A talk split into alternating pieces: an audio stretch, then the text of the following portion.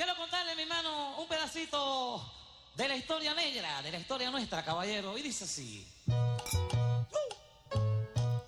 Bonjour Noël Avizna, Bonjour Arthur Hidek. vous écoutez Suisse Mayhem.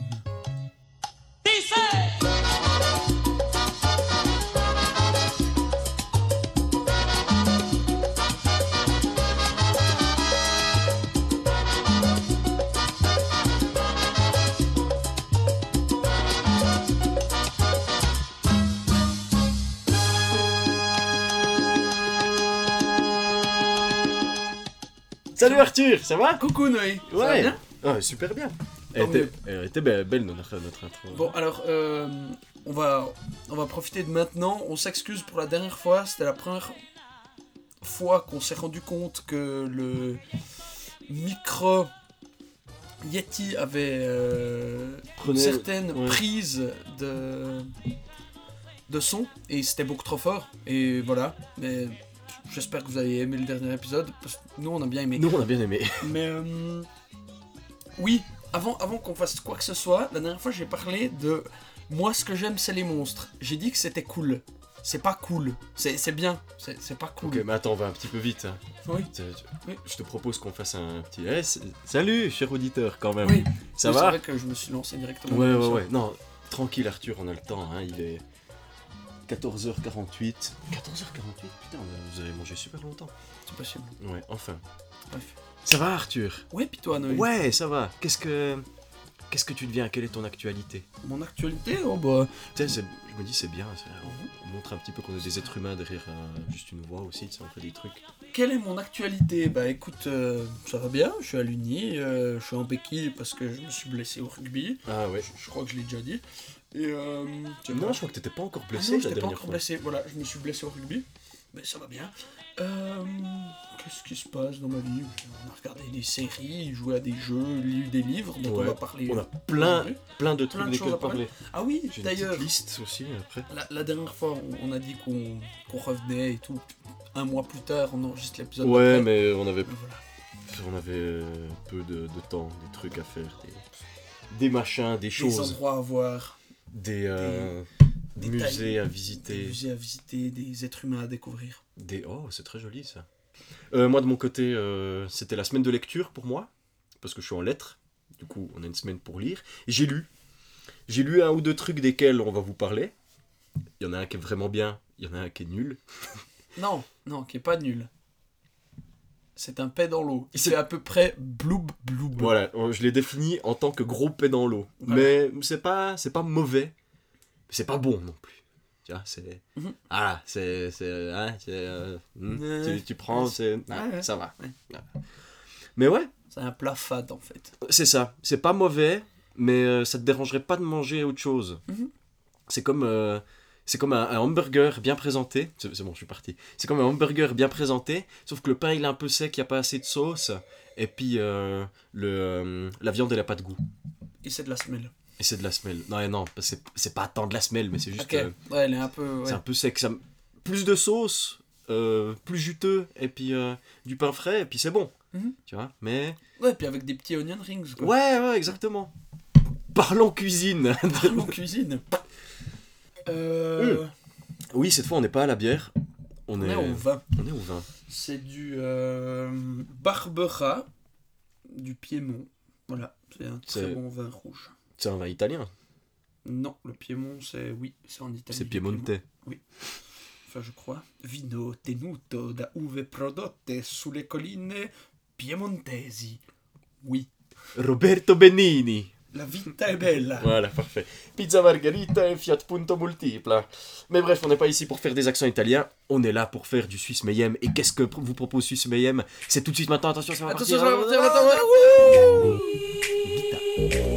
I got a case of body language. Look at me. I got a case of body language. Look at Bon, alors, Noé. Oui. Euh, C'était la semaine de lecture. Et qui dit semaine de lecture dit Lecture. lecture. Voilà. Parle-nous un petit peu des livres que tu as lus cette semaine. Très bien. Alors, j'ai lu trois livres cette semaine. Enfin, il y en a un que j'ai pas fini. Mais quand même, je suis, je suis assez content de pouvoir dire que j'ai lu trois livres et que je suis en, enfin, que je suis en train de lire. C'est bon. Très- Euh, alors, j'ai commencé par le, le, le moyen. Non, Enfin, il est pas moyen, mais il est, il est trop bien, mais j'ai mieux. Ok. Voilà. Donc, ça s'appelle Jérusalem, et c'est une pièce de théâtre écrite, par Jez Butterworth, qui est un auteur, scénariste, dramaturge anglais. Il a... Tu vas pas aimer ce détail, mais il a coécrit le scénario de 007 Spectre, si jamais. Ah, Ah oui. oui, Donc il est partiellement responsable pour la conduite de l'avion sans, sans elle. hein. Ah, ok, ok. D'ailleurs, je l'ai regardé Spectre, je l'ai trouvé vachement sympa. On est d'accord, il y a bien un avion sans aile qui est connu. Ouais, ouais, ouais, ouais, ouais, mais il utilise le. Enfin, peu importe. il y a un avion sans elle. Et du coup, c'est une pièce de théâtre, ça s'appelle Jérusalem, comme je, comme je l'ai dit. Et non, ça ne parle pas du tout de Jérusalem en Israël ou en Palestine, comme vous, vous- comme vous le concevez. C'est pas mon problème. On est ouvert. Voilà. Oh. On part un petit peu loin. Oui, plus de vin. Euh, en fait, ça parle de la campagne anglaise. Et. euh, Glou, glou, glou. le, le nom Jérusalem, pour ceux qui ne sont pas très anglophiles, ça, ça ne veut à peu près rien dire dans ce contexte-là. Mais en fait, Jérusalem, c'est l'hymne national inofficiel de l'Angleterre. C'est ce qu'ils chantent par exemple au match de foot à la place de God Save the Queen. Ok. Et c'est, ben, je mettrai un petit extrait après. Ouais. C'est extrêmement nationaliste et ça parle de bon ben si Jérusalem c'est pas chez nous, euh, on va pas aller jusqu'à la pseudo-terre promise, on va construire Jérusalem en Angleterre et plus précisément sur nos beaux champs d'herbes vertes. D'accord. C'est pas moi qui le dis, c'est la chanson. Oui. Euh, de toute façon, elle sera en train de passer là. Et euh, donc ça parle de Johnny Rooster Byron, Mhm. qui est un un tzigane, non comment on dit, un, un, un romanichel, Ouais, ouais, un Euh, tzigane, un homme du voyage. un euh, homme du voyage, un, un gypsy, il l'appelle gypsy dans le truc, même si c'est pas gentil, gna, il Oui. l'appelle comme ça. Ouais. Et euh, donc ça parle de ce type qui vit dans une, dans une caravane, je t'en ai déjà parlé en fait de... Ouais, vite fait, tu m'as envoyé des extraits. Vaguement, en fait. ouais. Bah, ça parle de ce type qui vit dans une caravane, qui deal plus ou moins de la drogue, et qui euh, en fait est un, un archétype du vieux type bourré qui a pas évolué depuis ses 18 ans, et puis qui fait toujours la noce, et puis qui euh, Ouais. défonce sa télé euh, avec une batte de, de cricket. Non, pas de On est, baseball. on est en Angleterre, c'est une batte de cricket.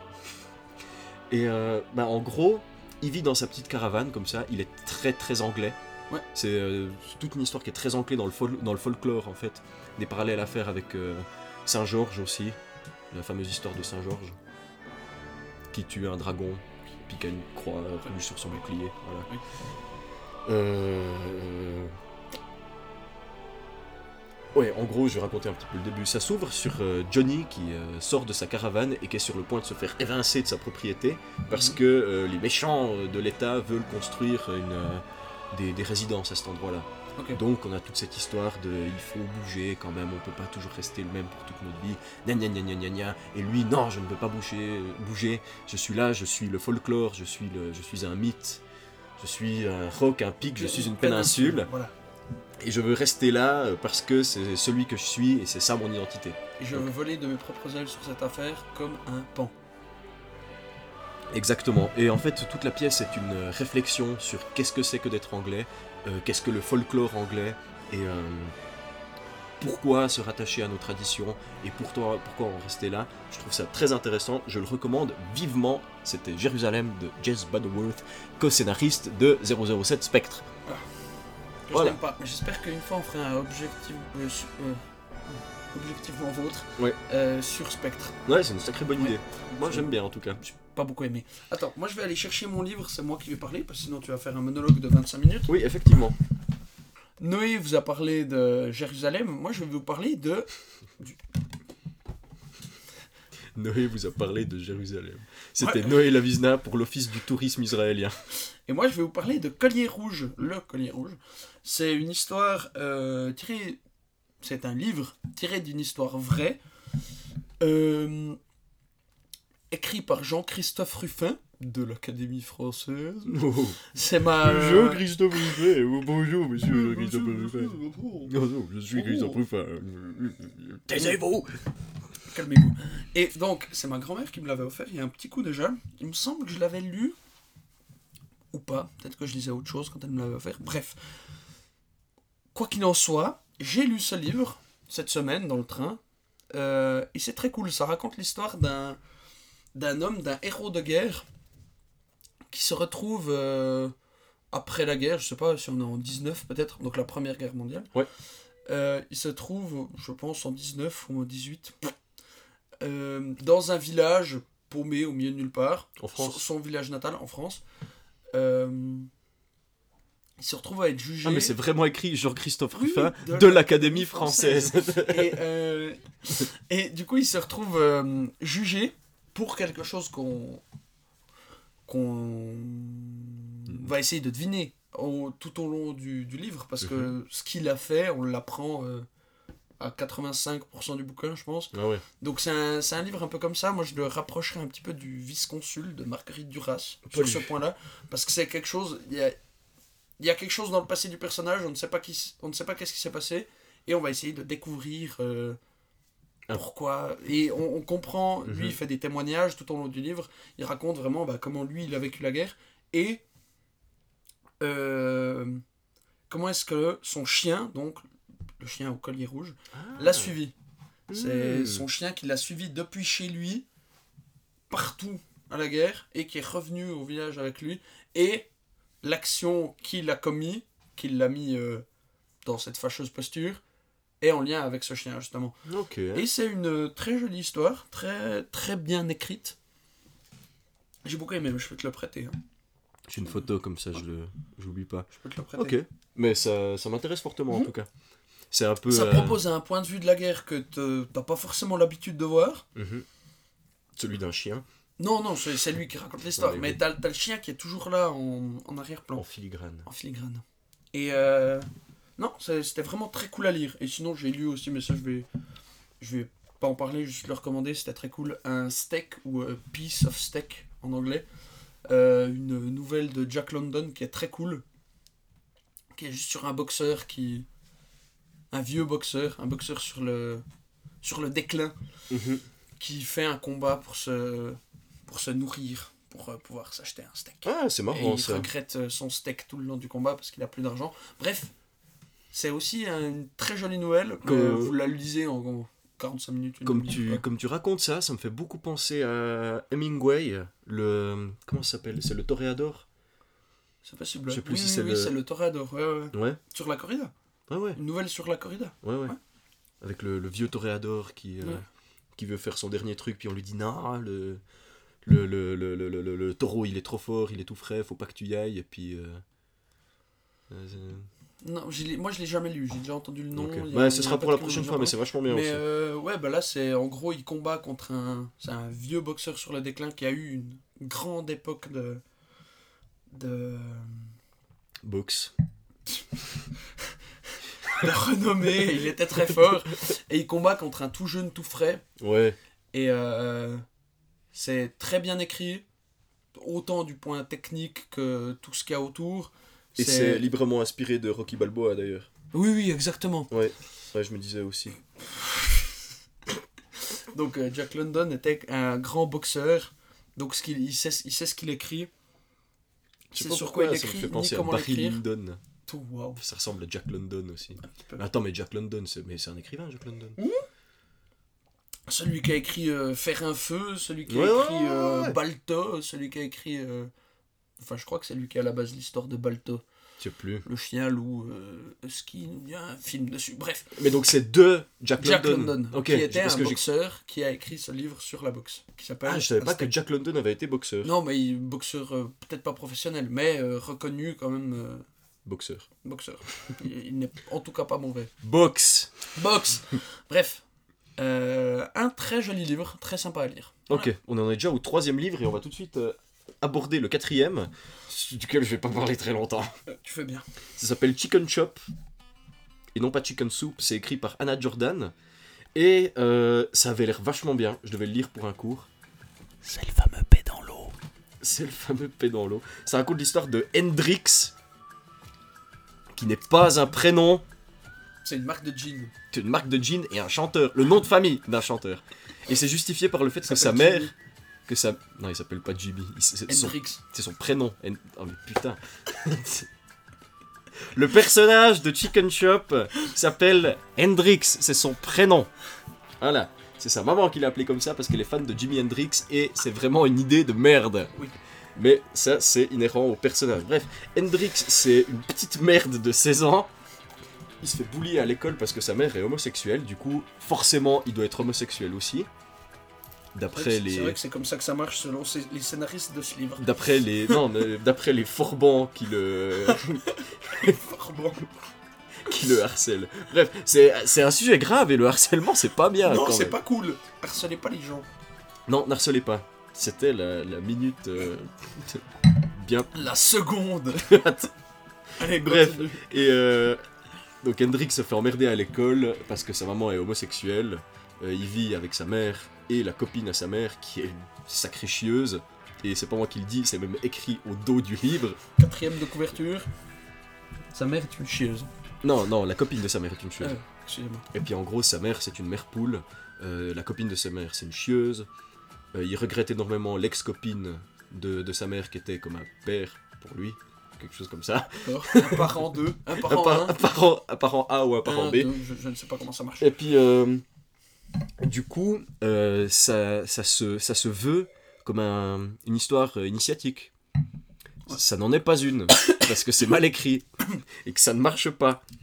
Donc en gros, euh, Hendrix, pour une raison X ou Y, décide d'aller voir une prostituée qui s'appelle Luminita, qui est Ça, moldave, très- très jolie, qui est moldave et qui se fait euh, ma- ma- maquer, ma- macro- Ouais, ça, ça marche. Maquet, on comprend. Euh, son Mac est un Albanais qui euh, la déteste et qui bouffe tout le temps du poulet, d'où le nom Chicken Shop, Qui est traduit comment? La shop du chicken? Ah non. le le magasin, magasin de poulet. Ok. Voilà. non, mais parce qu'on dirait presque genre un- une prise quelconque sur la couverture. Sauf qu'il pleure. Non, euh, c'est sa mère qui pleure. Ah. D'ailleurs, je comprends pas parce que sa mère ne pleure pas une seule fois dans le livre. Mais bref.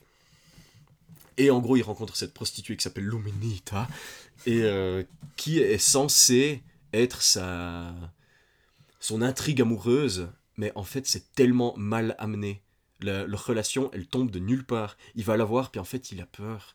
Il veut pas trop faire l'amour avec une prostituée quand même, mais il reste. Et du coup, elle fait un massage, et puis en fait, euh, il aime bien cette prostituée, mais on sait pas s'il l'aime ou pas. On sait même pas s'il s'intéresse vraiment à elle, vu qu'il en parle pas une seule fois. Et que rien ne laisse à croire que il ressent réellement quelque chose, sauf un peu à la fin. D'ailleurs, je vais raconter la fin après.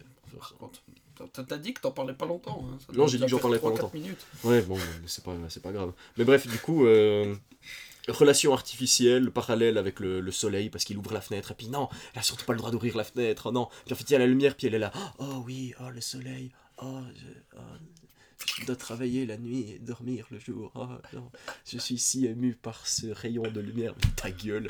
Enfin, je veux dire, c'est. c'est pas d'a priori sur les prostituées, juste sur celle-là qui est écrite par une personne incompétente. Qui n'a peut-être jamais vu de prostituée. Mais je sais pas, mais bref, et puis euh, Est-ce que tu connais monsieur madame. Anna Jordan? Non, je Madame, connais pas. excusez-moi. It's ma'am Mais Stop. bref. Et euh, bon, du coup, euh, jamais ils font ils font l'amour ensemble jusqu'à ce que le Mac installe une caméra, puis qu'ils sont obligés de faire l'amour, sinon euh, le, le Mac euh, se venge de manière pas très sympathique. C'est un Mac, c'est un méchant, c'est comme ça que c'est dans les livres. Pourquoi c'est toujours les Macs qui ont le mauvais rôle? Je ne sais pas. Mais, mais c'est dommage parce que quand tu l'as commencé, tu m'as dit que c'était de l'or. Au début, Mais- c'était vachement Ouais. bien. Ouais, c'est dommage. Et puis en fait, la relation, elle est mal faite. Et Ouais. c'est trop dommage, parce que j'aime bien en plus ce genre de relation. Mais. Ça n'est pas bien fait. Du coup, Hendrix pète un câble parce qu'il a dû faire l'amour, le pauvre. Oh. Excusez-moi. Il a dû faire l'amour contre son gré à Luminita. Et puis euh, il casse tout chez lui. Euh, Luminita se fait punir par son Mac. Et c'est la fin de Chicken Shop. Et c'était pas exceptionnel. Voilà. Voilà. Mais du coup, je vais vous recommander un bon livre maintenant qui s'appelle Tony and Susan et qui est écrit par Austin Wright, qui est un putain de beau gosse, mort malheureusement. Ah. D'accord. Ouais, ouais. Je l'ignorais. Mais il est mort il y a pas très longtemps. Et euh, c'est un livre absolument exceptionnel. Peut-être que vous avez vu le, le film qui s'appelle Nocturnal Animals, Qui est qui est excellent. qui est excellent aussi, mais Ouais. qui raconte pas exactement la même chose quand même. Mais euh, pour vous faire court, c'est l'histoire de Tony et Suzanne. Comme le titre l'annonce, Captain Obvious. Et en gros, euh, Tony et Suzanne euh, ont été des grands amoureux dans leurs jeunes années, quand ils étaient à l'université. Malheureusement, ils se sont quittés. On sait pas trop pourquoi. Oh, wow. C'est vraiment impressionnant, ça installe un petit suspense comme ça. Et euh, dans leur euh, cinquantaine, euh, Tony écrit à Suzanne et lui envoie un manuscrit d'un livre qu'il a écrit qui s'appelle Nocturnal Animals et qui est effroyable, qui est une histoire horrible. Le- L'histoire de d'un homme qui perd euh, sa femme et sa fille après qu'elle se soit faite euh, violer. Oui, c'est dégueulasse. Mais euh, donc dans le livre, tu lis le roman, nouvelle, euh, Donc dans le livre, short story. Tu lis tu, tu... Nocturnal Animals. Non, justement. Tu vacilles entre l'histoire de Suzanne qui lit Ouais. et qui fait sa vie, et quand elle lit, tu lis ce qu'elle lit. Ouais, ouais, mais donc tu lis vraiment le, Ouais. le truc qu'il lui a Ouais, envoyé. Et c'est vachement bien fait parce que c'est très différent la manière dont c'est écrit quand c'est Austin Wright qui écrit et quand c'est Tony qui écrit par Austin C'est Wright. super cool ça. Et c'est super bien fait. J'adore ce livre. J'en suis au, à un peu plus de la moitié maintenant. J'ai pas trop eu le temps ces derniers jours. Mais un putain de chef-d'œuvre. J'adore ce livre. J'adore cette histoire. Lisez-le. D'ailleurs, je voulais te l'acheter l'autre jour, Merci beaucoup. mais il ne l'avait pas. Ah, dommage. Mais je vais pas en parler plus longtemps parce que celui-là, il faut, il faut le lire. Il faut Et le lire, que- et puis voilà, si vous avez vu le film, vous savez qu'il faut le lire, et puis si vous avez ni lu le film, ni lu le livre, Vous savez ce qu'il vous reste à faire. le livre, vous savez ce qu'il vous reste à faire. Mais voilà. Euh, on a fait notre parenthèse euh, littérature, hein, parce qu'on est quand même des êtres intellectuels doués. De lecture, Je voulais juste dire doués. Ou comme dirait l'autre. Bien dit. Mais voilà, bon, on va passer aux, aux autres trucs un peu plus, oh, baguette, un peu plus euh, déconnades. rigole. Mais pas vraiment.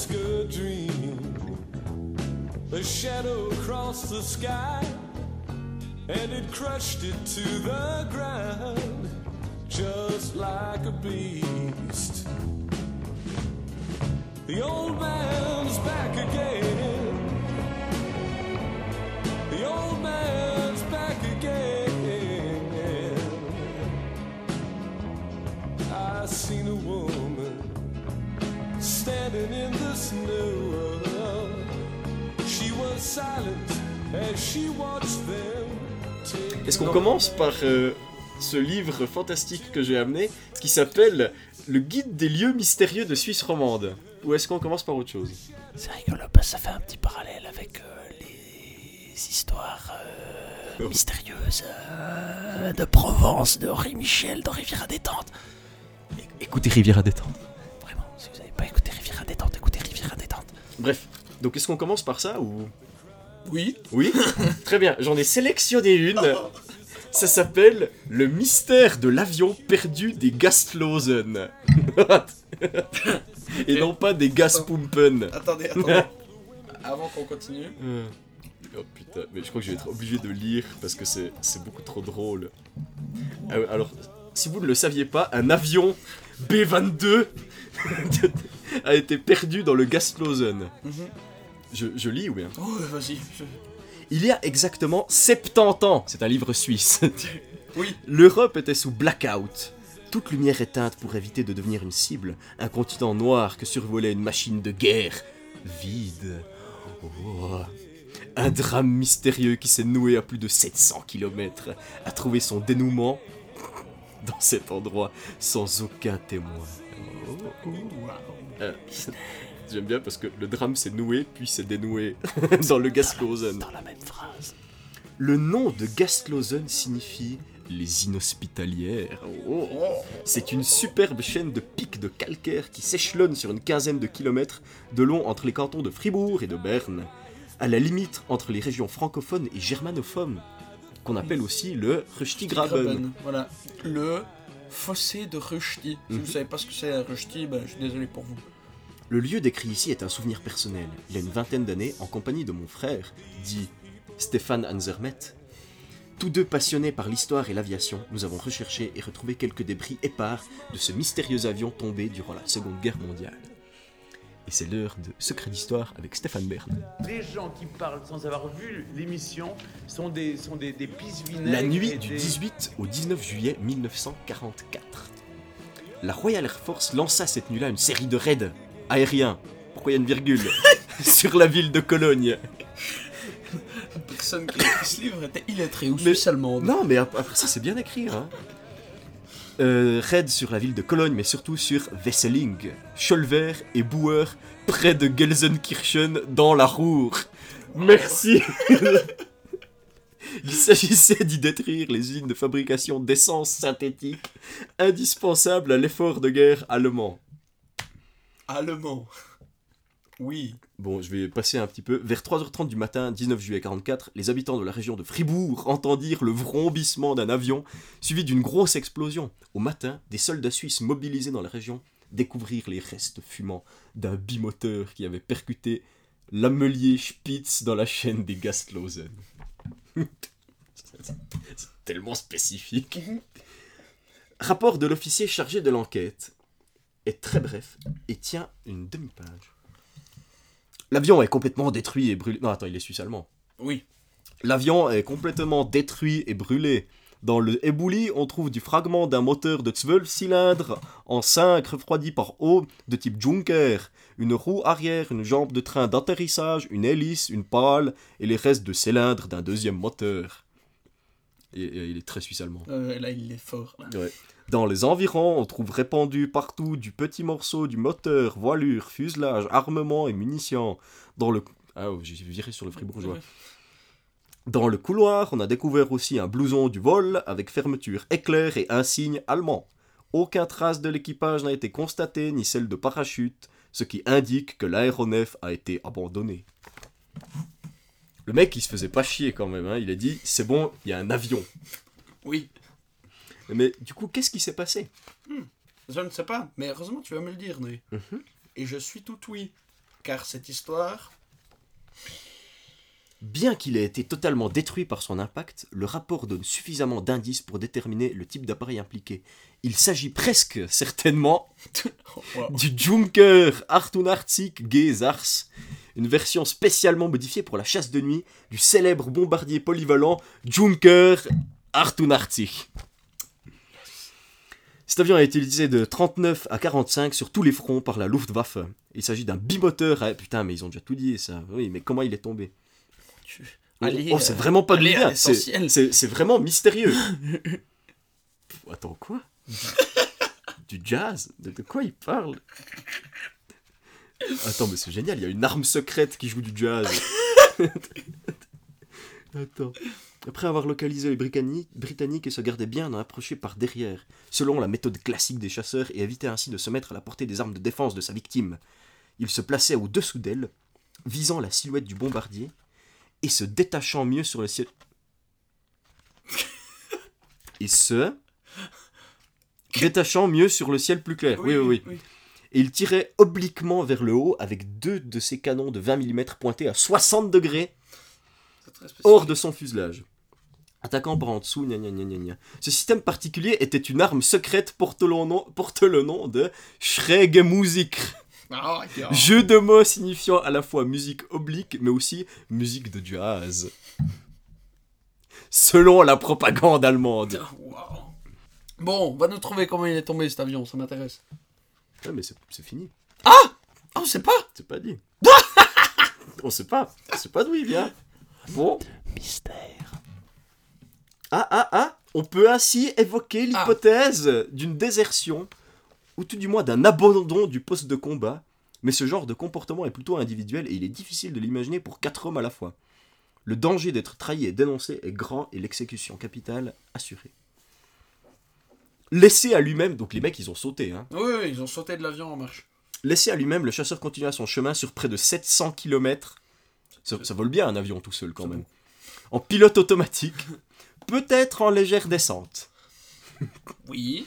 Traversa la frontière et finit par heurter la première montagne qui se trouvait sur sa trajectoire. Voilà, Voilà. c'est un lieu mystérieux. C'était l'histoire mystérieuse des lieux mystérieux de Suisse romande Du jour. mystérieuse.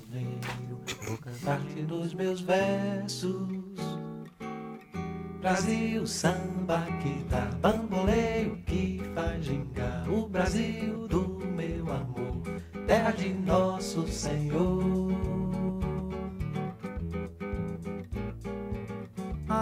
cortina do passado,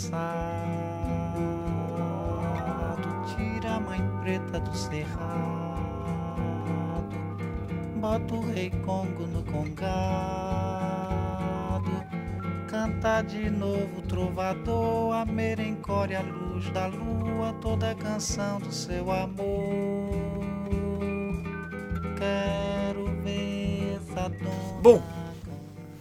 Alors, euh, Les Noé mystères de Suisse romande étant euh, terminé. démystifiés. Voilà, démystifié. C'est vrai que c'était tout à fait démystifié. Hum. Il n'y avait rien de mystérieux dans cette Non, histoire. effectivement. Mais d'ailleurs, euh, on peut visiter cet endroit Oui, bah oui. et retrouver des morceaux de Bombardier euh, Younger euh, 88 qui, euh, B22, qui jouent du jazz qui joue du jazz en arme secrète. Bref. en armes secrètes. Euh, maintenant, cher auditeur, chère auditrice, je vais te parler d'une série de mangas dont on a peut-être déjà parlé, me semble-t-il. Hum, C'est possible, mais je suis pas sûr. Peut-être Blame, Blame, Buramu ou Bulam, comme vous voulez l'appeler. B-L-A-M-E, Point, point d'exclamation. d'exclamation. Vous en faites ce que vous voulez. Donc, autrement dit, blam voilà. C'est le bruit du pistolet du personnage.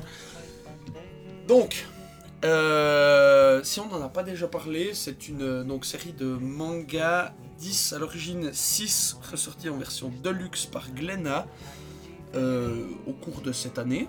Écrit par Tsutomo Nihei, euh, qui était donc un ancien architecte qui a raté sa carrière d'architecte, je crois, et qui s'est lancé dans le manga. Donc, euh, on peut retrouver un petit peu ça dans cette œuvre, parce que c'est plein de constructions très très Ah aléatoires.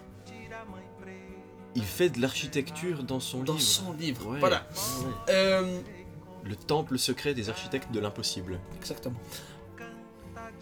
On suit donc euh, Kili, qui s'écrit K-I-2-L-E-E, E et non pas Kili, K-I-2-L-Y, comme dans le film dont je vais vous parler ensuite. Ah tiens, premier problème. On suit donc Kili, qui est un être humain qui recherche des gènes d'accès réseau dans cette immense ville qui est euh, presque un personnage à part entière de Blam. Bulamu.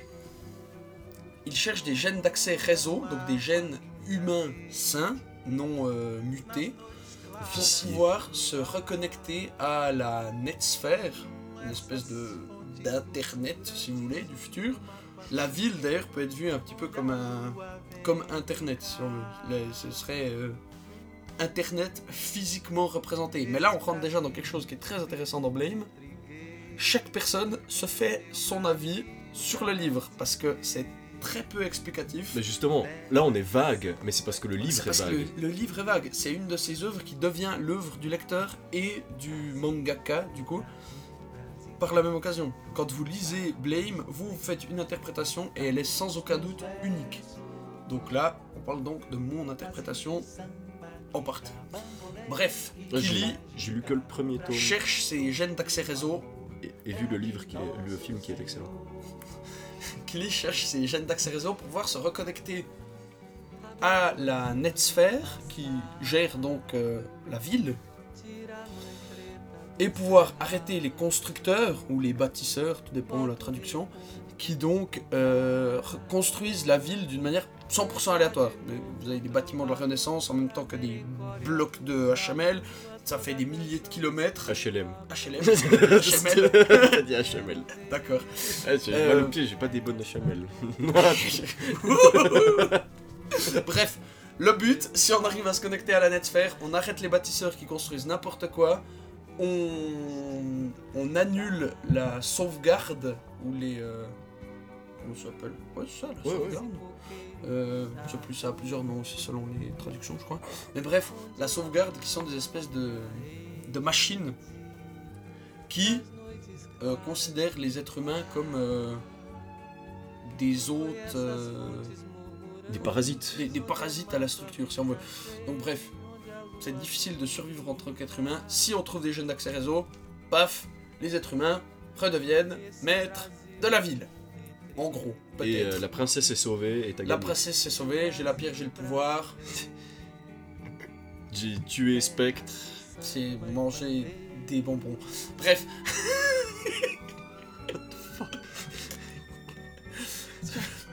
On, on est quand même une usine à rêve ici. hein. Voilà, ça c'est en gros le pitch de base du manga. ouais. Sauf que c'est pas si facile en fait. Il y a plein de choses qui se passent. Sinon ce, ser- ce serait pas. Sinon, ce serait pas intéressant.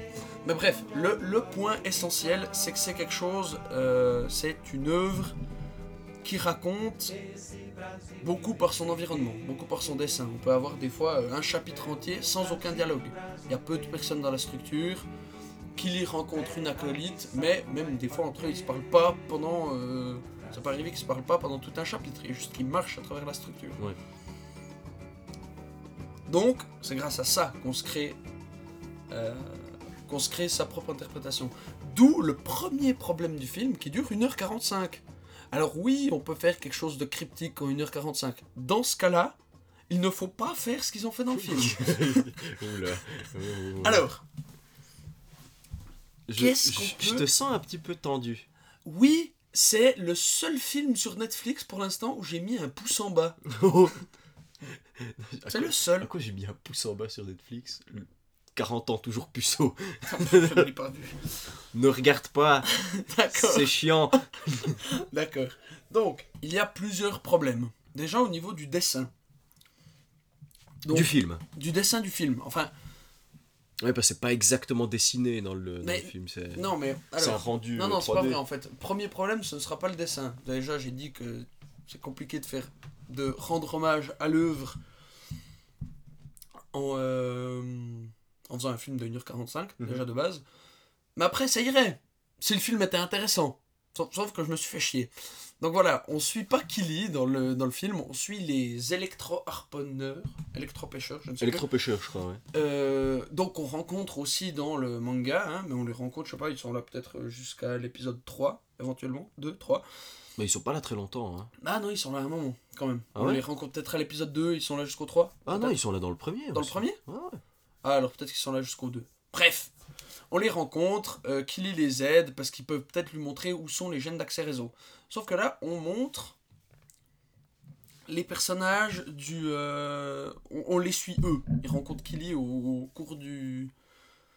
du euh, de l'œuvre. Mhm. Et donc on a une espèce de concentré des quatre premiers épisodes du, du manga Ça en un euh, film de ouais. 1h45, c'est, ça n'a tellement aucun sens parce qu'on il y a Kili, après on rencontre Shiba qui est l'acolyte de Kili pendant tout le manga. Euh, il y a aussi un gros problème avec la euh, la violence entre guillemets. Le manga est assez gore, mais c'est un gore très spécifique parce que déjà la, la cité peut être dégueulasse par endroits. Mhm. souvent, on se demande si c'est pas juste des boyaux dans lesquels on marche. Et euh, la, la violence est montrée, c'est une violence très crue, mais sans douleur de la part des personnages. Probablement parce qu'ils ont plein de d'augmentation, euh, ouais, eux-mêmes. Mais au début, j'ai eu peur parce que je, je voyais euh, ces gens euh, pleurer, mais au final, on ne voit jamais personne pleurer dans le manga non plus. Parce qu'ils sont tellement tous dans la merde. La, la douleur, euh, ça aussi, c'est une interprétation qu'on peut avoir. La douleur spirituelle, entre guillemets, qu'ils ressentent au quotidien, est rien par rapport à la douleur de se faire couper un bras. Mhm. On peut y croire, parce que c'est tellement dur de, survivre- de survivre dans ce machin et de se faire traquer par des robots tout le temps. Donc tu veux dire l'inverse en fait, la douleur spirituelle est plus grande que la douleur physique. C'est pas ce que j'ai dit. Non, t'as- Ok. je crois que t'as dit. Alors, je- bref, c'est ça que je voulais dire. Ouais, c'est ce que j'ai compris. Et le, le, le premier truc aussi, moi vraiment, le moment, au début, je me suis dit, ah ouais, ça, ça va, c'est cool. Ils se font courir après par des robots, ils les tuent, c'est sympa. Qu'il y arrive, il tire une fois avec l'émetteur de graviton. L'arme la plus classe du monde, c'est un pistolet, hein, mais qui tire des trucs, des, des gravitons du coup, qui transpercent les murs sur des kilomètres, qui détruisent tout. j'y reviens après. Le point de cette arme, c'est que ça traverse tout. point final. Ça, se- ça ne s'arrête pas. Vous pouvez éventuellement le dévier. Ça y a plusieurs fois dans le manga, deux ou trois fois. Vous pouvez l'arrêter. Non. Non, ça, ça ne marche pas. Ouais, Mais Voilà. avec un miroir, si tu mets. Tu... Ouais, ouais, ouais. Bref. Killy tire avec son truc, je me suis dit, ah ouais, ouais, c'est cool. Ensuite, donc il sauve les électro-pêcheurs, hein, avec son super pistolet. Ah, La nana enlève son casque. Et elle est tombée amoureuse de lui. C'est le premier problème. Ah ouais, Il n'y a pas dans Blame de tension sexuelle. Ça n'existe pas. On peut se poser même la question des fois s'ils se reproduisent encore naturellement. Parce que non, ça n'existe pas. Il passe tout son voyage avec une femme. Et il essaye pas de la baiser, c'est pas y a- réaliste quand et même. Ils passent des milliers d'heures ensemble. Et il n'y a rien entre les deux. hein. C'est les personnages dans Blame sont une mission. Point. Mhm. les, les antagonistes, les protagonistes, les électropêcheurs essayent de survivre. Bref, on ne tombe pas amoureux du premier inconnu qui t'a sauvé la vie comme ça. Ça ne marche pas, cet univers ne fonctionne pas comme ça. Donc, j'ai dit que on ne pouvait pas arrêter un tir de graviton. D'accord. Qu'est-ce qui se passe dans le manga? Attends, je, je sais. Ah, Je sais. Euh, il, euh, le, le- le tir de graviton ne s'arrête pas parce que c'est fidèle. Non.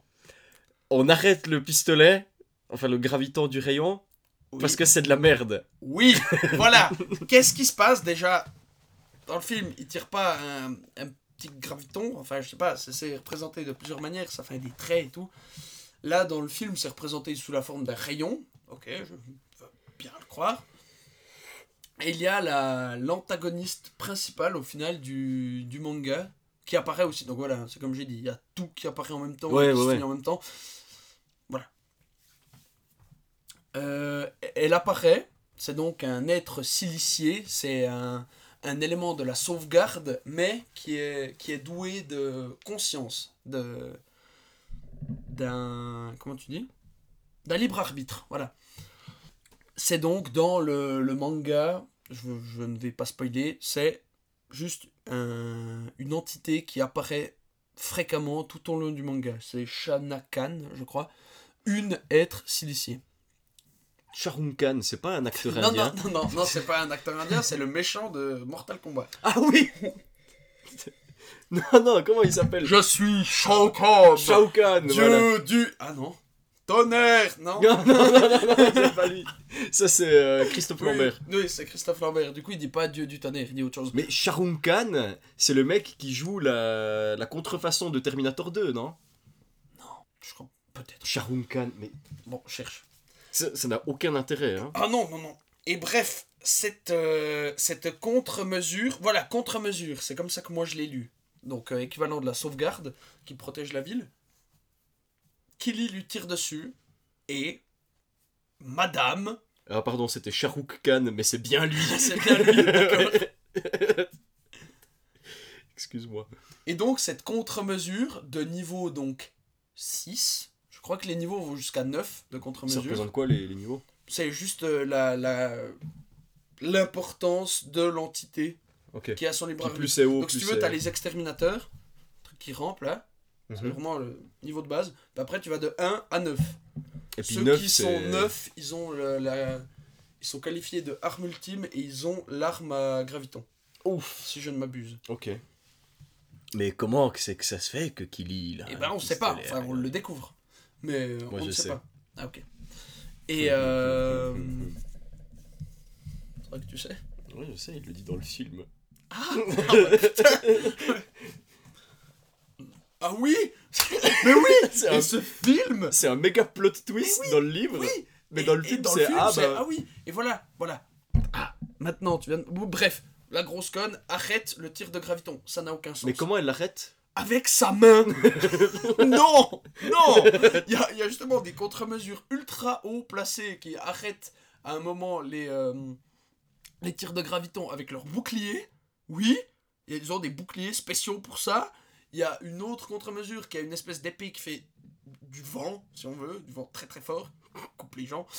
Mais peut-être que. Non Peut-être qu'elle a du bouclier sur sa main. Non, non, ça marche pas. Je ne veux pas y croire.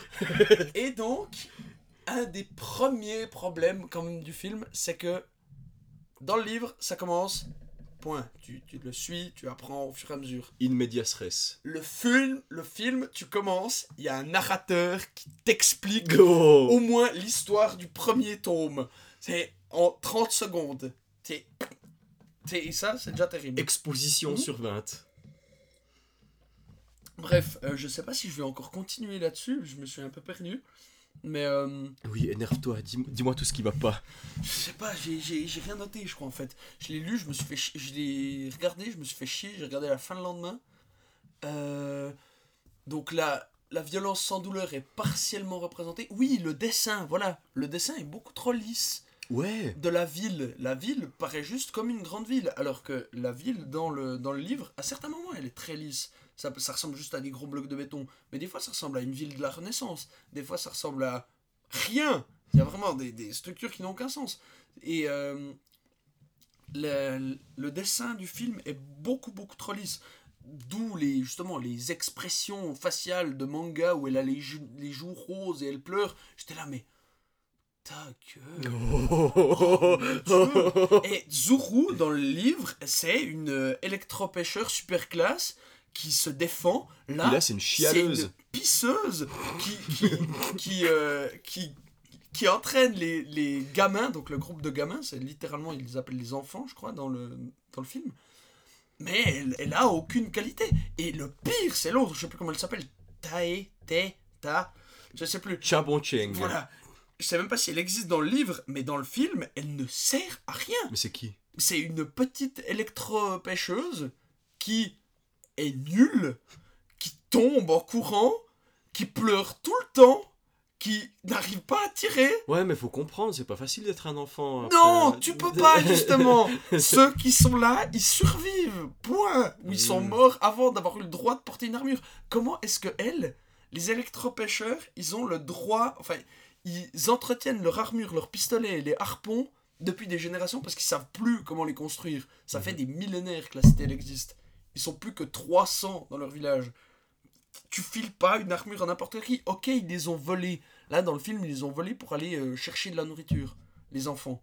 Mais prenez pas l'autre incapable avec. Ça ne sert à rien. Non, effectivement, ça fait que très peu de sens. Non, et c'est chiant. Et après, il y a l'autre qui était amoureux d'elle. Non, non, non, je suis amoureux. On n'a présenté aucun des personnages, on n'est pas attaché à vous. Non, non, non, elle peut pas être morte. Elle est morte. Non, non, non, elle peut pas être morte. Non, non, non, non, non. Mais taisez-vous Taisez-vous. C'est insupportable. Vraiment, tu le vois, il pleure, il crie. Moi, je pétais un câble. J'étais là, mais on ne sait pas qui tu es. Et elle était conne. c'est insupportable. Oh. Euh, Oui, j'ai bien aimé quand même qu'il refasse la rencontre avec Shibo. En gros, la rencontre de Shibo dans le livre, c'est. euh, Shibo, c'est donc une. Ah oui, non, j'ai pas aimé. Parce que, en fait, Ah oui, non c'est un personnage. La rencontre entre Kili et Shibo est super cool. Il Dans le trouve, livre. Il trouve donc, il se fait balancer en bas, il a perdu un combat, je crois. Mais dans le livre ou dans le. Dans le livre, dans le film, c'est. Ouais, mais il la rencontre dans le tome 1 en plus. Ouais, dans le tome 1. Et les- il est balancé de je ne sais pas combien d'étages. Oui, oui, il vient de détruire un espèce de truc, Oui. et puis, Non, euh, non, c'est après. Ça, euh, oui, oui, non, tu as raison. Et il se retrouve dans, dans des égouts. C'est dégueulasse, c'est ignoble. Et il entend une voix. Il va. Un buste qui lui parle. Mais un buste pourri, hein, il y a un verre qui sort de l'œil. Qui lui dit Je suis une scientifique, crois-moi, je peux t'aider à trouver des gènes d'accès réseau. D'accord, je te prends, je t'attache sur mon dos. Et du coup, il se trimballe la femme tronc dans le dos. Littéralement la femme tronc. Littéralement, mais pourri. Bref, et en fait, ce personnage, j'ai trouvé ça super euh, intéressant comme introduction de personnage. Tu rencontres littéralement une poubelle qui en fait un des plus grands cerveaux du secteur et qui va devenir ton acolyte jusqu'à la fin de l'aventure. Mhm. Je trouvais ça vachement cool. Là, dans le, dans le film, c'est à peu près ça. Jusqu'au moment où elle explique que oui, on a essayé de créer un, un truc qui euh, réplique les gènes d'accès réseau. Je dis, ah, est-ce qu'ils vont montrer comme dans le livre? Parce que dans le livre, le, la machine, je sais pas si t'as vu ça, non, non, Non. c'est le début du tome 2, je vais te spoiler, C'est pas le début grave. du tome 2 la machine qui permet d'essayer de se connecter à la netsphère, ou la réseosphère, de nouveau, tout dépend euh, traduction. Oh là là là là là là Et donc, oh, un truc qui est connecté à la une humaine, qui est connecté à une humaine plus ou moins saine, et c'est assez dégueulasse. Genre, c'est connecté avec des tubes et tout. Matrix. C'est assez répugnant. Mhm. Dans le film, c'est juste une boîte. C'est juste une boîte. Moi, j'étais un petit peu déçu. J'étais là, oui, c'était très intéressant. Les scientifiques, ils essayent de se connecter. Ok, ça fait longtemps qu'on essaye. On a trouvé quelqu'un qui correspond presque. Madame, ça va être un grand sacrifice. Oui, d'accord, j'accepte ce sacrifice. oh, Là, on sait même pas si c'est- elle a dit oui d'accord. oui, oui, oui, je crois. Elle a dit Il oui me semble, d'accord Il me semble. C'est bien. Good ça for va. you. Là, là, c'est. Après, il y a un truc un peu plus dégueulasse avec du. Tu verras. Avec du clonage. C'est dégueulasse. Hmm. Dans, dans le manga. Mais bref, là, c'est une boîte en métal. Et c'est tout. Donc c'est définitivement une adaptation euh, réussie. Alors, c'est peut-être pas un film. Je me demande si quelqu'un qui a jamais lu peut s'intéresser parce que c'est quand même un film d'animation de sous-catégorie avec une jolie animation. Hein. Ah, le dessin est très joli, Mais infidèle. mais infidèle et. Alors, infidèle Alors, infidèle. Donc, mais infidèle. Mais par contre, euh, je me demande si on peut s'y intéresser sans avoir lu le manga. Peut-être. Dans ce cas, good for you. C'est un grand nom pour moi, un film inintéressant doublé d'une adaptation ratée. On passe à la suite. Bon d'accord. Japon. Japon. Japon.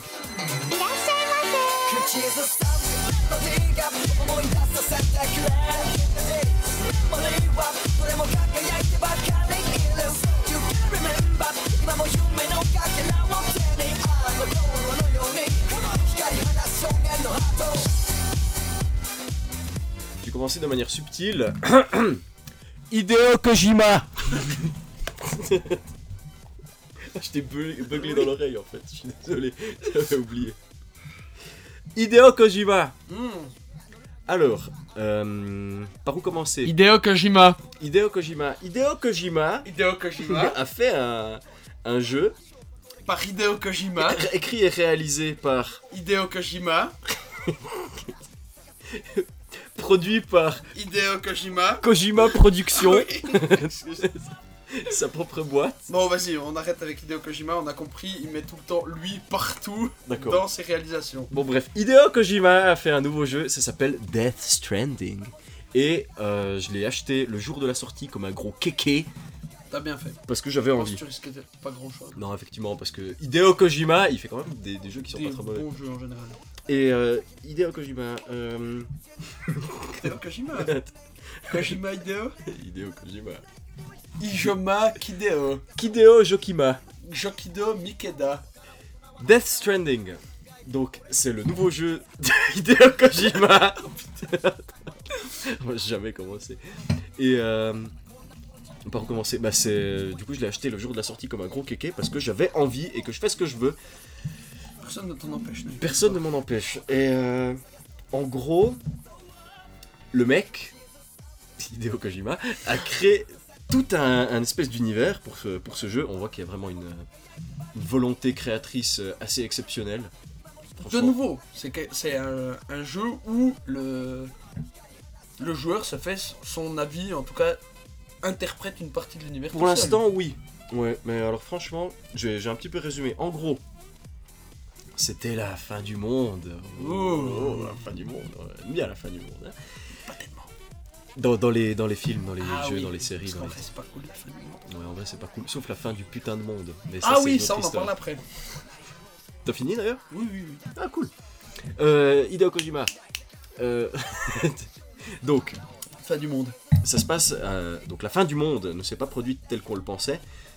Euh, c'est tellement vague. En gros, je vais, je vais décrire sans expliquer. Ouais, puis en plus t'as pas joué beaucoup, enfin t'as joué quoi Non, j'ai joué euh, deux heures. Ouais.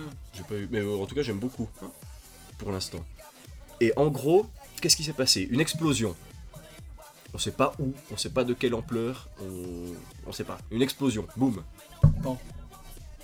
Après ça, commençaient à se passer des trucs euh, un petit peu inhabituels, genre euh, les morts qui explosent et qui deviennent des Cthulhu gigantesques et qui mangent des gens. C'est assez inhabituel. La pluie qui, quand elle touche quelque chose, euh, fait avancer le temps pour cette chose. C'est dégueulasse.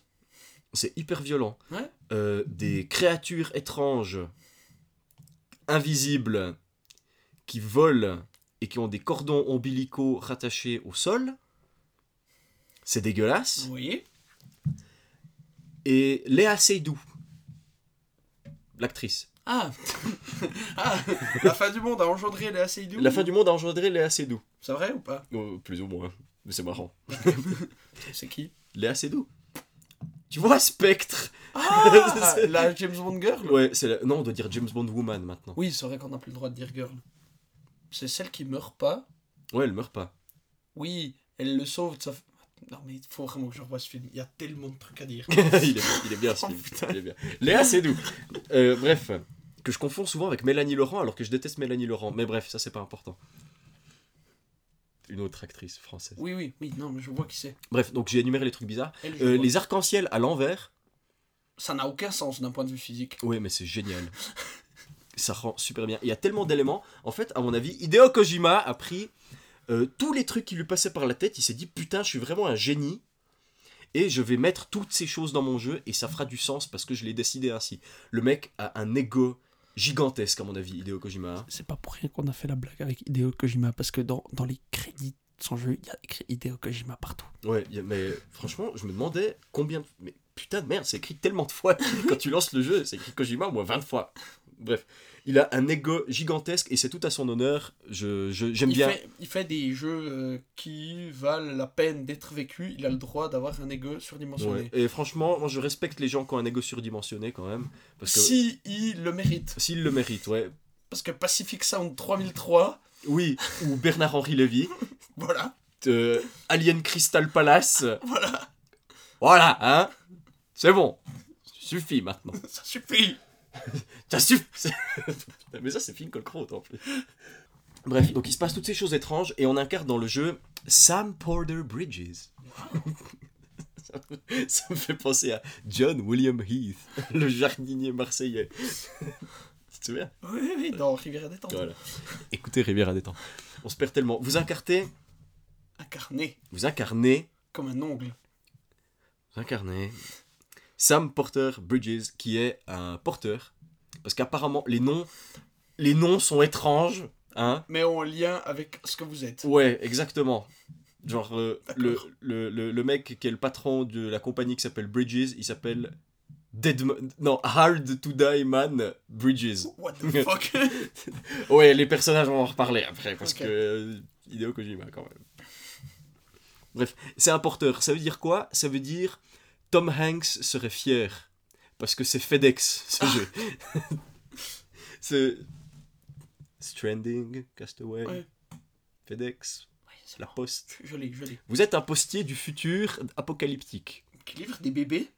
Non, le bébé, il est à toi. Ah, ok, il est à toi. Et d'ailleurs, il s'appelle BB, Ok, comme baby. comme bébé.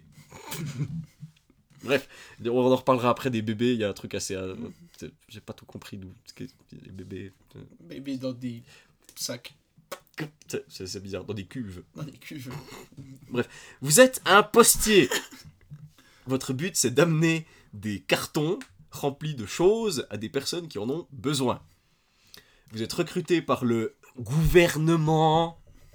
On a entendu les guillemets là Oui, oui. oui. qui décide de vous envoyer euh, mettre euh, l'Amérique en réseau pour reconstruire un pays après la fin du monde, parce que c'est quand même vachement cool la civilisation.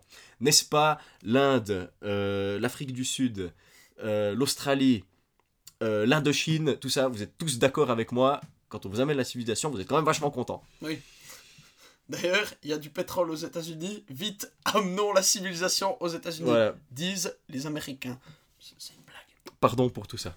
Mais bref, et du coup, moi j'aime beaucoup, parce que c'est un simulateur de randonnée en fait, avec un scénario gigantesque derrière, mais le, le gameplay, tu marches, t'as des sacs. Et c'est très intéressant comme ils ont, comme il, Hideo Kojima, a géré ça parce que c'est littéralement le gameplay, c'est de la randonnée. Mhm. Donc tu choisis où est-ce que tu mets tes sacs sur ton dos, tu peux les sur tes bras, sur tes jambes. Euh, tu dois choisir, enfin tu dois bien les mettre pour que ce soit équilibré, sinon tu te casses la gueule. Tu peux choisir de les porter dans la main ou pas. Et porter dans la main, ça veut dire littéralement garder le bouton R2 enfoncé pour qu'il tienne, parce que si tu le lâches, bah, bah, il t'a lâché, il lâche. Donc tu dois garder ta putain de valise dans la main avec le bouton tout le long si tu la tiens dans la main. C'est super chiant, je ne le fais jamais. Oui. Euh, il faut boire dans ta, dans ta gourde, il faut faire pipi, Il y a un bouton pour faire pipi par terre. il y a un bouton pour faire pipi par terre, t'as un compteur de millilitres de pisse. si tu fais pas pipi, bah t'es pas très confortable. Euh, tu peux. euh, ouais, Il y a un bouton. Il y a un bouton qui sert à dire Eh oh C'est tout. Puis ça sert à rien parce qu'il y a personne. Incroyable. Et voilà, donc tu portes tes trucs, tu te balades dans les États-Unis détruits. Il y a des bestioles bizarres qui essaient de te bouffer. Et c'est très original. C'est vachement cool en fait. Moi j'aime beaucoup. J'a- j'a- J'aime bien un peu me faire chier Mhm. en jouant à ce jeu. Parce que je me balade. Mhm. Puis je mange des tardigrades qui volent. euh, je fais pipi. euh, je mets ma capuche quand il pleut du temps. Et puis, euh, Tu tout le temps. Ah oui et puis voilà. Mais c'est Training time. Mais c'est c'est super cool, moi j'aime bien. Mais attention, hein, public averti, vous risquez de vous faire chier un petit peu si vous n'êtes pas perméable à ça. Big up à la musique aussi, qui est composée par tout plein de groupes, dont The Neighborhood, que j'aime bien. Et des fois tu te balades, puis d'un coup, t'as de la musique qui vient, et t'as toujours le nom de la musique, avec l'artiste en dessous, et écrit euh, Courtoisie de Nanana Records. Et ça reste là tout le long de la musique. C'est toujours Courtesy of Nanana Records. À chaque fois. C'est genre, merci les gars, est bien votre C'est cool. Ça la musique. hein. Et voilà. Euh, un truc duquel je voulais parler, les personnages. Donc, évidemment, personnage principal dit homme blanc hétérosexuel. Jusque-là, on est d'accord, c'est normal. Vous êtes un homme blanc hétérosexuel parce que sinon. Euh, je vais m'arrêter là. Désolé. mais les personnages secondaires, ils sont mais en or massif. Parce que chaque personnage est un acteur. Oui. Et chaque fois qu'un acteur apparaît, il y a son nom affiché sur l'écran. Il y a le nom de l'acteur. Et puis un petit merci pour la. merci d'être venu.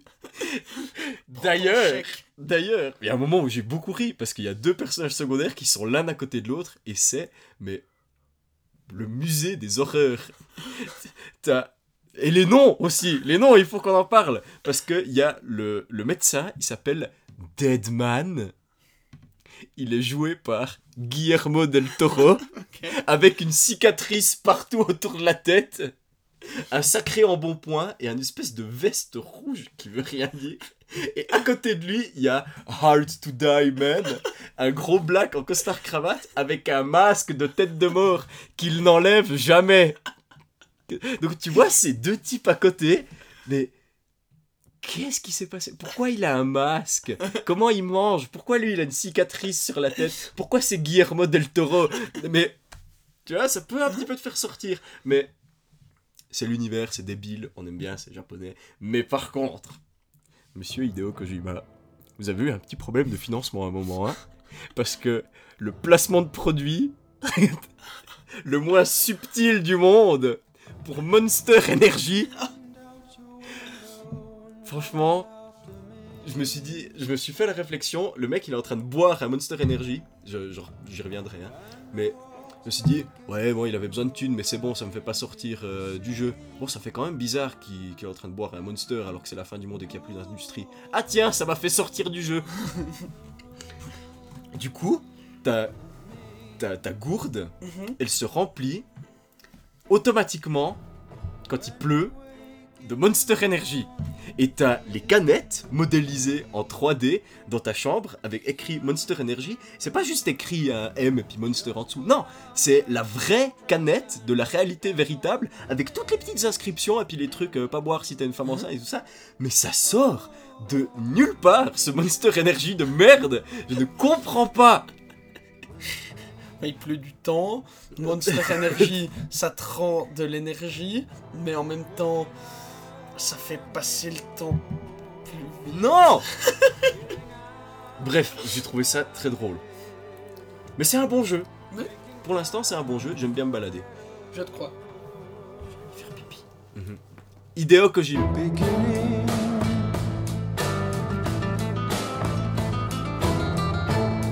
never knew. Never knew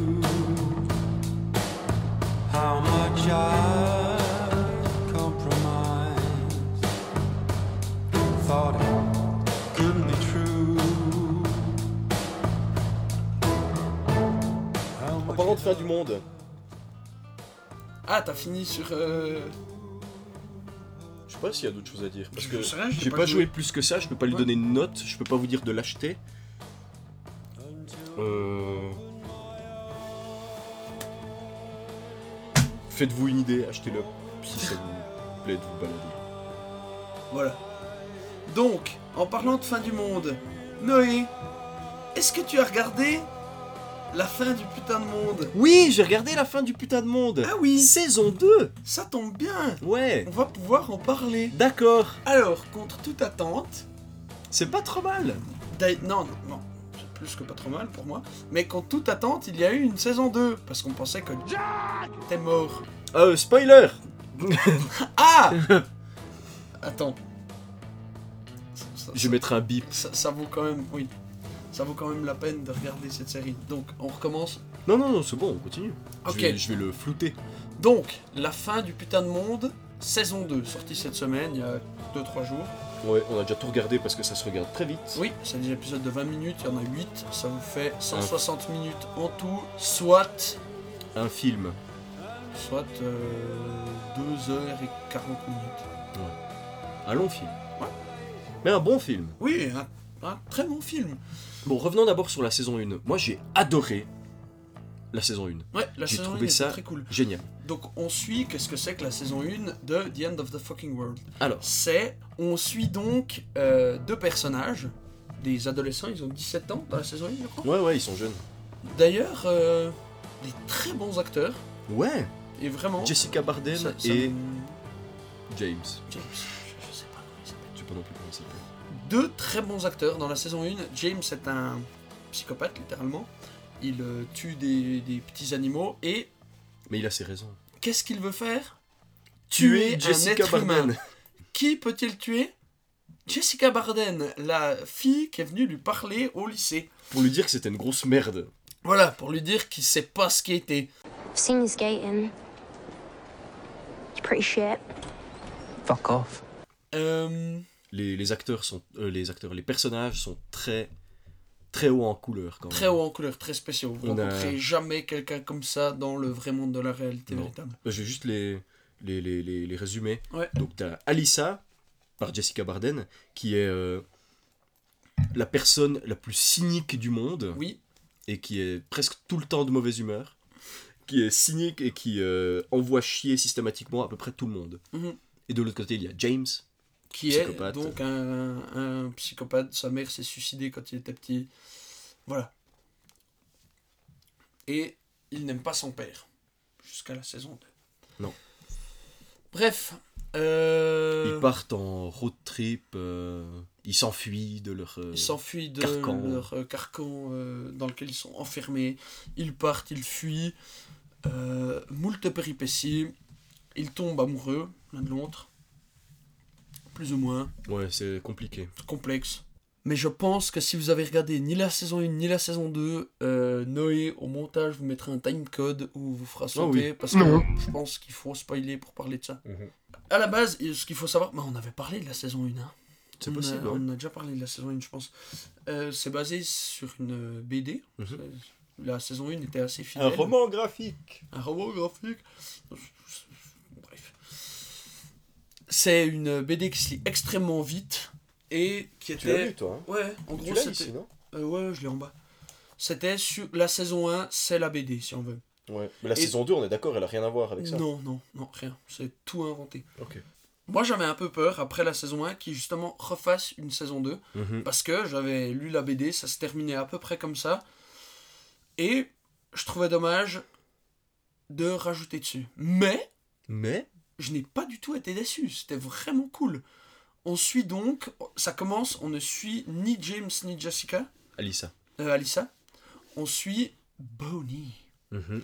qui est donc la copine Guillemets. les guillemets, là, Ah ouais du type du docteur je ne sais plus quoi, professeur à l'université, Koch.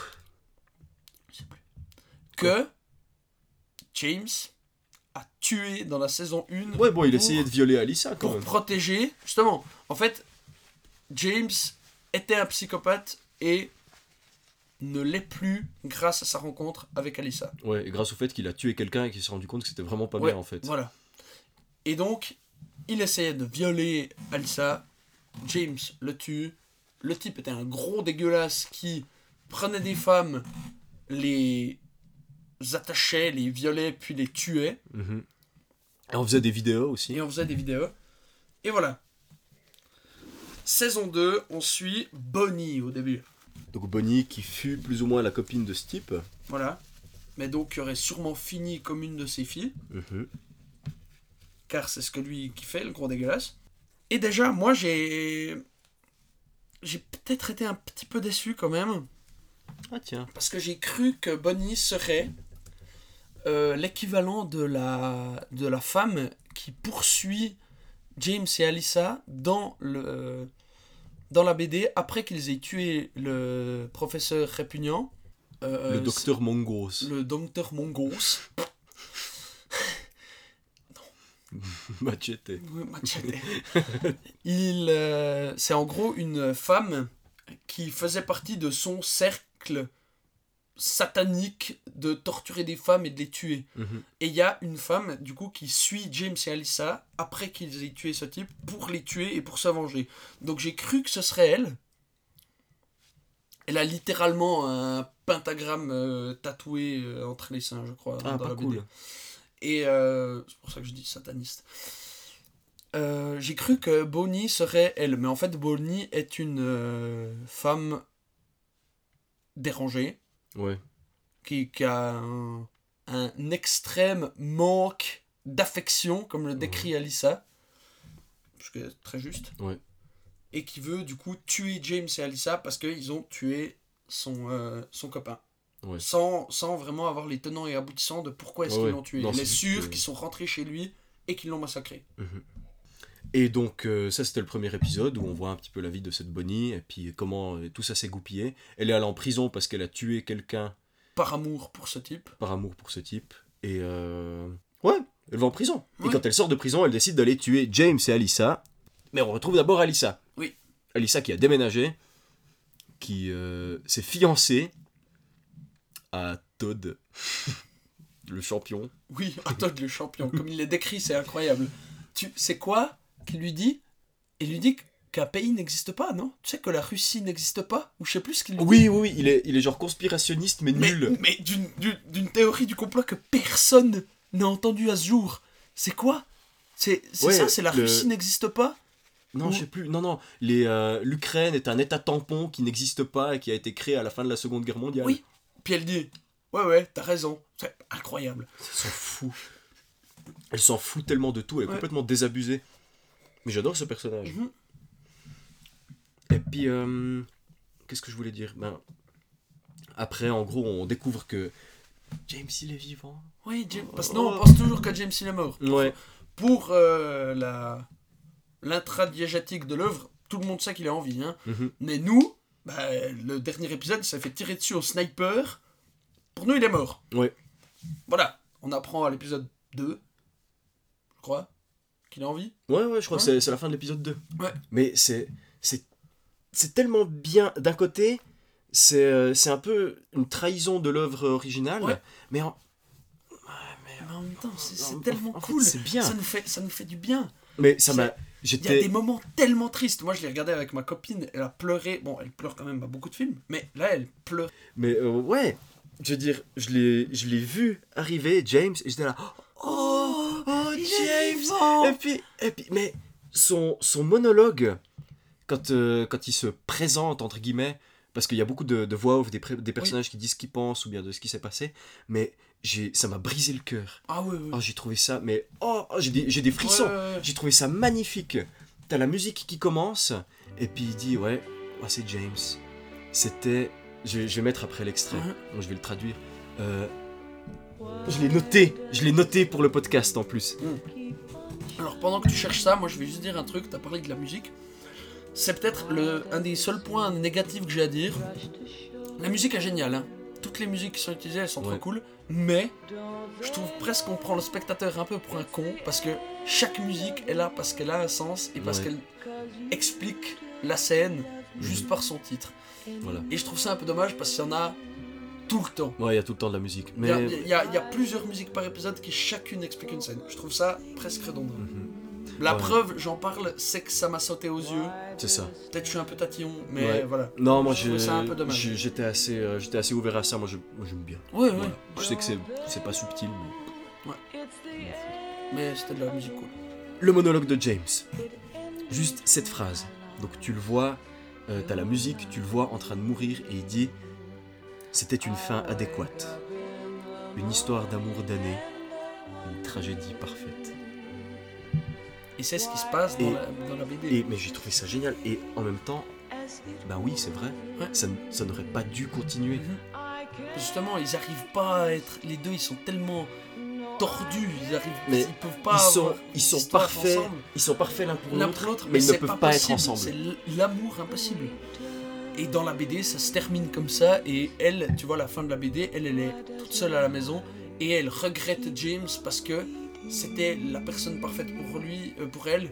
Et sa mère est complètement désespérée parce que bah, elle est amoureuse d'un cinglé. Et puis, Ouais. voilà. Ah ouais. Oh purée, mais cette, cette scène elle était magnifique. Mais bref, du coup, d'un côté, oui, c'est vrai. Et ça, ça justifie un petit peu le fait de faire une saison 2. C'est oui, c'était une fin parfaite, c'est comme ça que ça devait se finir. C'est- comme ça que ça s'est Ouais. fini. Mais. Life. Life. Et euh, Donc c'est c'est plutôt réaliste en fait. Ouais. Ouais, c'était une belle histoire, mais ça, malheureusement, en fait, ça se termine pas comme ça aurait dû. Ouais, et, Et est-ce que c'est- c'est est-ce qu'une histoire peut être aussi parfaite dans la vraie vie, même pour des personnages aussi tordus? Non. La preuve, la saison 2. Ouais, voilà. Et justement, mais leur relation, j'ai un peu moins aimé dans cette saison 2. Ouais, bah ça. ouais. Bah, ils sont ils ont moins l'occasion d'être proches parce qu'il y a tout le Ouais. temps Bonnie qui lui fait chier Ouais. qui se fait passer pour une, une autostoppeuse d'ailleurs Oui. et euh, ouais du coup ils ont ils ont pas autant de euh, Dialogue de. non c'est pas ce que je voulais dire de complicité Ouais. puis Jessica Jessica putain C'est c'est à cause de moi. Alissa. et Alissa n'a pas son moment de sourire Mhm. Ouais, en effet, elle ne sourit. euh, elle sourit pas Elle sourit une ouais. fois, ils se font un sourire une fois ou deux. ouais Mais, euh, mais c'est pas elle est pas elle est pas heureuse à nouveau comme elle Non. était avant quand, quand ils dansent dans le salon. oh putain Ouais, ouais, ouais, je le vois, c'est Jules. Jules. Mais il ressemble Et- trop à Jules. Oui, un petit peu, un petit peu. Bisous, Mais- Jules, si tu nous écoutes. Bisous. Euh, un autre truc, quand même, que je peux reprocher. Bonjour, je suis le scénario. C'est ça qui doit se passer maintenant. En la personne de plusieurs scènes. Ouais. Alors, déjà, Bonnie, elle voulait. Elle allait tuer un type du motel qui voulait le forcer à moitié à avoir une relation Oh sexuelle. putain, avec mais c'est tellement bizarre. Le mec, il rentre dans sa chambre, il sort sa bite. Oui, c'est ultra bizarre. Il lui dit T'as pas besoin de, de me toucher, juste de regarder. Il lui a servi exprès une espèce. de- Elle lui demande un verre de vin, il lui sert de l'alcool fort dedans avec son verre de vin. Mais ouais, mais Mais je sais pas, cette scène elle est bizarre. Soit, soit juste bizarre, soit bizarrement faite. Parce qu'il lui sert et tout. Après elle rentre dans sa chambre, il arrive, il se à poil. Donc elle, elle lui dit Sors maintenant, elle sort son flingue. Elle le pointe, il dit Mais arrête, arrête, j'ai une femme, des enfants, blablabla. Ok, elle va pas le tuer. Elle lâche le pistolet. scénario. Scénario, le coup part, ça lui transperce la tête de l'autre type. Elle, trébuche en arrière, se griffe. Et, Sur des bois. sur des bois de serre, le fusil de Tchekhov, et elle se griffe et tombe dans les pommes. Toute la nuit. Non Elle s'est griffée C'est note Deuxième fois qu'il y a ce... Enfin, deuxième fois. La deuxième fois où je me suis dit, ouh, scénario, James ultra maladroit qui fait tomber un couteau dans la cuisine. Bref. Ouais, oh là là. mais ouais, mais du coup, la fin, en fait, elle, elle m'a rendu plus triste que la Que fin, la où, fin. Où James y meurt. Parce que Ah, moi j'ai cru que t'allais dire la fin. euh, Non, non, non, parce que c'est tristement réel. Ouais. Parce qu'ils se, ils se disent qu'ils s'aiment, Mhm. mais on sait que ça va pas aller plus loin. Ouais, c'est ça. C'est horrible. Mais euh, un, un truc, moi, en fait, j'aurais. Je sais pas si j'aurais été. En fait, ça aurait été incroyable que ça se termine là-dessus. Elle est. euh, Bonnie, elle est en face d'eux deux.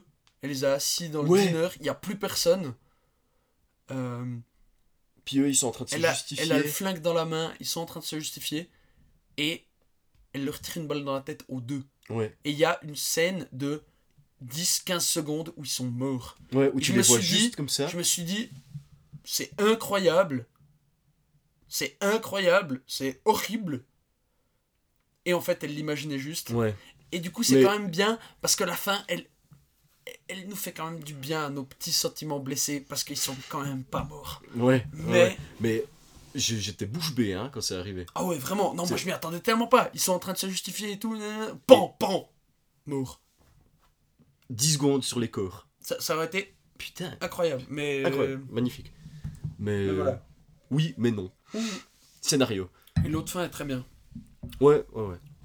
Mais je préfère quand même la saison. Mais j'ai failli, j'ai failli pleurer quand James, il se demande où elle est et tout. Alissa, elle est partie après la déposition justement contre Bonnie, qui a quand même tué un type. Ouais, puis qui pense qu'elle allait se suicider. Moi, j'étais C'est sûr qu'elle s'était suicidée. Quand elle Oh, saute dans la piscine, j'étais sûr qu'elle était morte. Ouais. Et là, quand il est dans la maison, qu'il cherche, et Alissa, ça fait deux, trois épisodes qu'elle n'a pas eu un plan sans avoir les yeux larmoyants. Ouais. je me suis dit, mais putain, là, elle est morte. Et James, il est au milieu du, du, du couloir. Et il appelle Alissa. Elle répond pas. Je me suis dit, oh putain. Il redit Alissa, puis elle dit, oui, oui, je suis là. Oh là, là là, là. j'ai failli pleurer. Putain, mais comme il, comme il est. Ah ouais, Comme ouais. il est Non, mais pas, pas quand elle répond. Juste quand lui, il croit qu'elle est morte. Ouais, ouais, ouais. Mais quand il, quand il, quand il se rend compte qu'elle est pas morte et puis qu'il Hum, hum. qu'il y a tout qui retombe. Non, alors là, moi, moi là, j'étais bon. J'étais là. Ah, Oh non, non, mais lui. Ah oui, non, alors lui, ouais. Puis quand il, a- il la regarde comme ça, il a les yeux qui pleurent, puis il est là. Je, pensais que tu, tu savais faire. Puis il fait Non, non, non, j'ai pas fait ça. Non, mais je. je- Alyssa? James?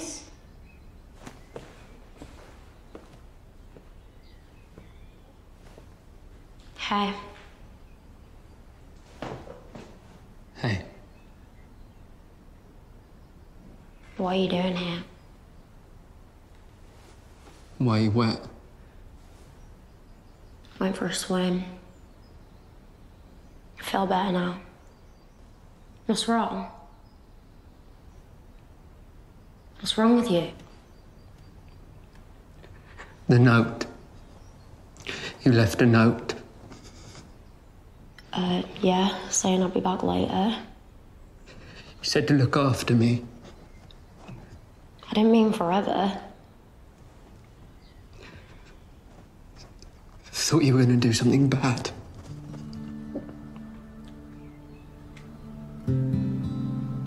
I wasn't gonna do that, James.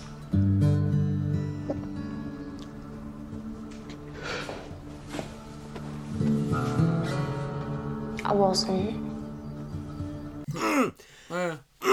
Ah, J'étais. Ouais. Oh. Oh, c'était dur. Ouais, en effet. Oh. Mais bref, c'était très cool. Euh, le timecode s'arrêtera ici, je pense. Noé vous redirigera par là. Genre, il fera un petit euh, sens ouais. robot et puis il dira allez à tel temps. Ce sera bon. Euh, si vous n'avez pas vu la fin du putain de monde saison 1 et 2, allez regarder. Si vous avez Netflix, sinon demandez à au cousin de comment il s'appelle Euh, de Camille Robotics qui vous envoie une VHS de, Ouais. de de la fin du putain de monde saison 1 et saison 2. ouais. The end of the fucking world. Vous- en, vous- en- vous en allez aimer. originale. Vous allez aimer. Mais c'est bien. C'est Ouais. bien. C'est vraiment cool. C'est bien. Bien. Bien. Bien. Hideo Kojima. J'allais.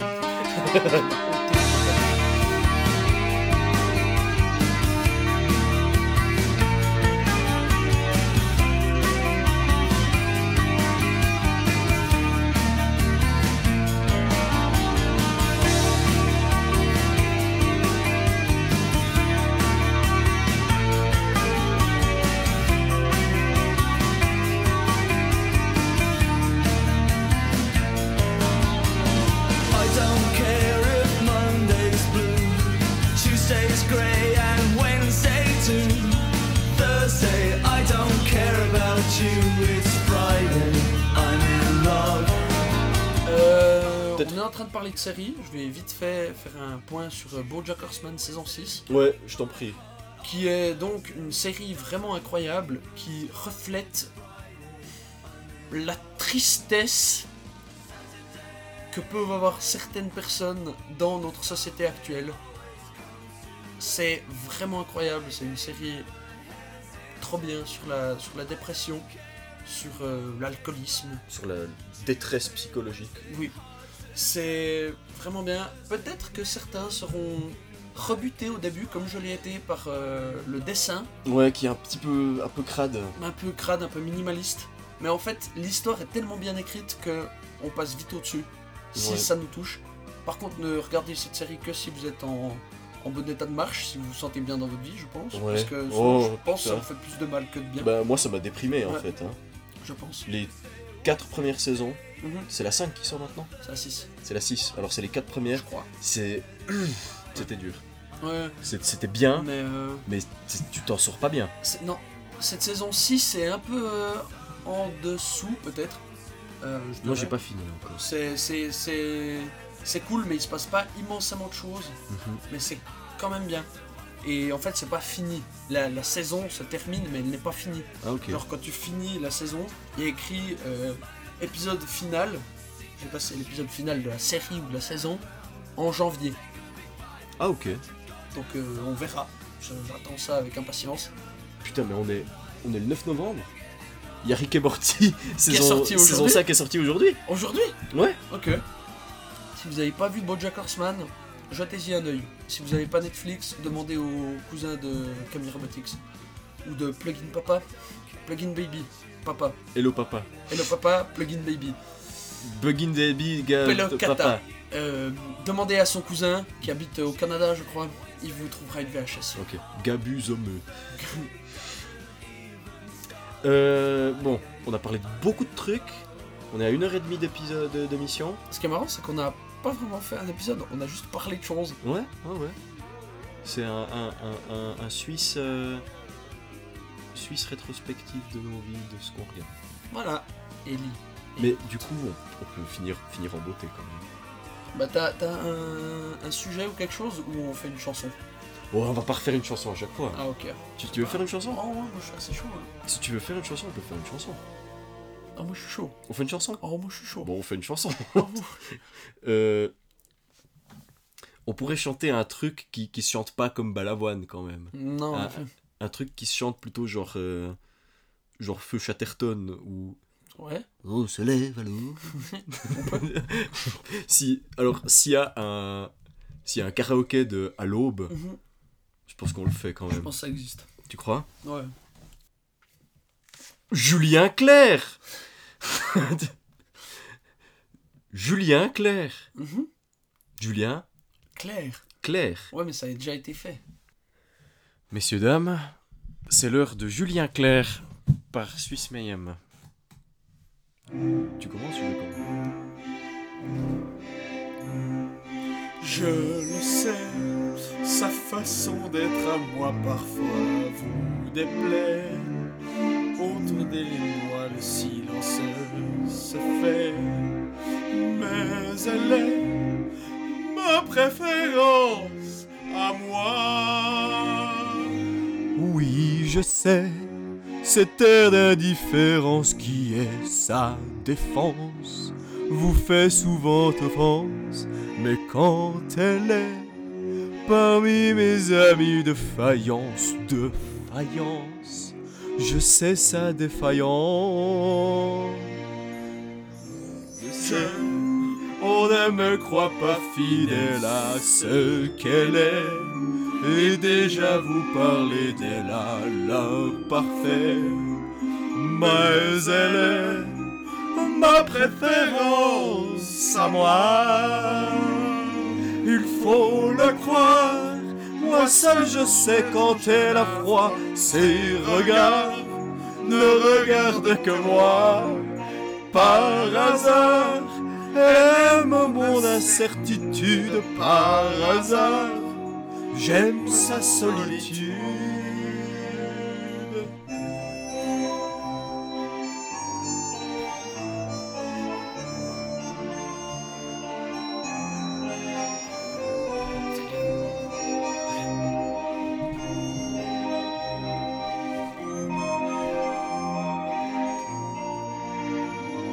Il faut le croire moi seul je sais quand elle a froid, ses regards ne regardent que moi. Par hasard, elle aime mon incertitude. Par hasard, j'aime sa solitude. Je le sais, sa façon d'être à moi parfois vous déplaît. Autour et moi, le silence se fait. Mais elle est, elle est ma chance à moi. Ma préférence à moi. Ma préférence à moi. La.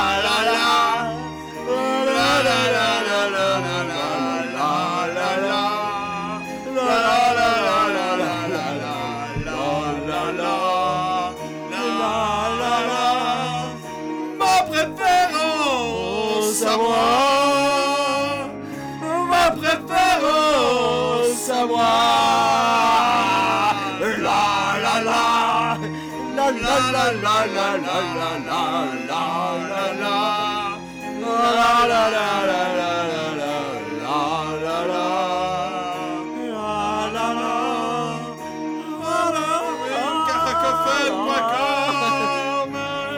c'était Suisse meilleure. C'est pas la coulée de la soupe N'oublie pas de la blouse Vous allez que les pénaux t'assoient. Ça bégaye, ça va.